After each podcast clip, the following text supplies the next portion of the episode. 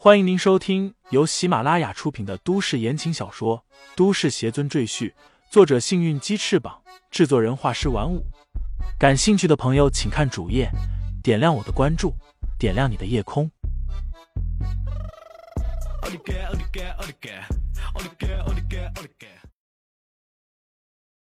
第八十四章收为义子上。对了，我托你找的千年桃木，找到了吗？李承前看向于黛月，于黛月深吸一口气，调整了情绪，说道：“找到了，我已经派人送到了您的公寓里。”李承前满意的点点头，又问道：“你打算怎么安置苏瑞魔女？他们两个人不能继续留在这里了，郑家人一定会找他们的，所以我想把他们先带到楚家，让他们暂时住在那里。”李大师放心，我会安排专人照顾好他们。李承前再次满意的点头，说道：“你帮我办了这么多事情，我不会亏待你。三日之后，你来我的住处，我有东西给你。”炼制桃木剑不费李承前多少精力，所以他打算给于黛月做一个，也算是这段时间他帮助自己的答谢。另外，这也是为了保护于黛月。这个女人虽然是楚家人，但她办事能力很强，确实让李承前省了不少心，所以他不想于黛月出现危险。于黛月笑道：“这都是我应该做的，李大师不必客气。东西什么的，我就不收了。我想给你，你就得收下。”李承前微闭着眼睛，语气却是不容反驳。那好，我就收下。于黛月干笑一声，她现在有些畏惧李承前，不敢再像过去那样和他嬉笑。二人一同走出会所，这里所有人已经被巡捕疏散了，四周也拉起了警戒线。几位正在现场指挥的高级警官看见于黛月，也遥遥的点头示意。小李子，李承前回过头，脸上难得露出一丝笑容。苏瑞。你身体好些了吧？苏瑞跑到李承前面前，咬了咬唇角，猛地向李承前鞠了一躬：“谢谢你救了我。”李承前扶起他，说道：“不必谢我，我救你也是因为你我有缘。”苏瑞闻言，脸微微一红，心里暗想：“小李子说他和我有缘，什么缘？情缘吗？”李承前继续说道。你和你母亲暂时住在于黛月那里，她会好好照顾好你们。你要去什么地方？苏瑞闻言一愣，道：“你不上学了吗？”于黛月失笑道：“李大师本就不是学生，他之所以来这所学校，就是为了寻找你。”李承前点点头，用手在脸上一抹，如同变脸一般，变回了原来的容貌，说道。这才是我的真实面貌。苏瑞目瞪口呆的看着李承前，他发现他的脸确实发生了变化，变得更加成熟了，但整体的轮廓没有什么太大的变化。小李子，我我还能见到你吗？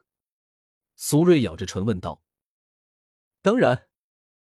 李承前淡然一笑，只要师尊的魂魄还在苏瑞的身上，他就不会离开他。在楚家的掌控下，小上海会所的事情被彻底封锁，没有人知道这里到底发生了什么事情。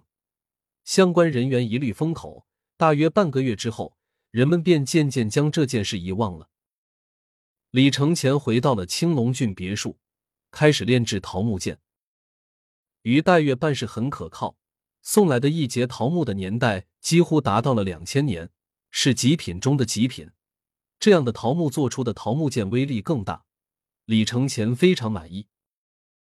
杜景峰雇了一位木雕师傅，将这节桃木做成了七把样式各异的桃木剑，其中有一把最大的，李承前准备用它来镇宅。因为一直没有找到合适的极品玉石，所以李承前只能用这把两千年的桃木充当阵法的通灵媒介，疏导这里的灵气。效果虽然没有玉石好。但也算能用，等日后找到极品玉石，再把它替换下来。其余的六把桃木剑，每一把只有十公分大小，可以做成项链挂在脖子上。这些桃木剑经过李承前的炼制，已经拥有了驱邪避凶，甚至还会替主人抵挡一次致命攻击的神奇效果。李承前准备将它们分别送给乔雪萌、药女杜景峰、苏瑞和于黛月，最后一把李承前带在自己身上。这一日，李承前刚刚修炼完毕，杜景峰便在门外敲门：“大少爷。”齐家两位公子邀请您赴满月宴。李承前这才想起，今天正好是齐亮儿子出生满一个月，之前他也答应过要过去给孩子赐名，当即应了一声，走出门去。齐虎、齐亮两兄弟正坐在客厅等候，见李承前下楼，顿时恭敬起身施礼：“李大师，不必多礼了，我们这就去吧。”李承前摆摆手，当先走出了别墅。齐家的满月宴设在当地最好的一家酒楼里，整座酒楼都被齐家包下来。酒楼门前那真是豪车云集，门庭若市。黑白两道的大佬都来祝贺，齐家设有专人在门口一一接待，礼包、礼盒、礼金，几乎都快把储藏室堆满了。齐虎和齐亮。带着李承前直接前往二楼，一楼大厅招待的都是普通客人，只有二楼大厅招待的才是贵客。一见李承前上楼来，齐老爷子带着一家老小都迎上来，客气的和李承前打招呼。齐老爷子现在已经想通了，李承前救了他孙子，那就是恩人，不管之前李承前对齐家和他如何不敬，那都是过去的事情。李承前一脸淡然，和齐老爷子寒暄几句，对齐家其他族人视而不见，尤其是那几个自扇耳光的人，脸色很是尴尬。众人落座，杨佩佩抱着小婴儿来到李承前面前，盈盈一拜，说道：“感谢李大师救我和我儿子一命。”李承前淡淡一笑，道：“佛家说，救人一命胜造七级浮屠。”虽然我很讨厌那些秃驴，不过这句话我觉得还算有道理。一桌子人干笑不已。老朽想请李大师为我孙子取个名字，您看如何？齐老爷子陪笑道。李承前问了一下孩子的生辰八字，脑海中已经有了计较，说道：“不如就叫齐红天吧，这孩子大难不死必有后福，说不定是洪福齐天呢。”这名字取的确实好听，又吉利，齐家上下都很开心。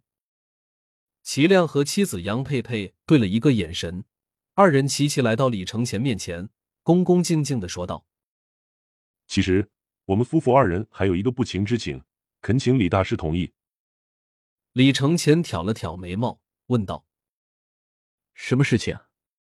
说来我听听。”我们想让我儿子认您做义父。杨佩佩率先说出口来，齐家上下齐齐的看向李承前，一脸期盼。听众朋友们，本集已播讲完毕，欢迎订阅专辑，投喂月票支持我。你的微醺夜晚，有我的下集陪伴。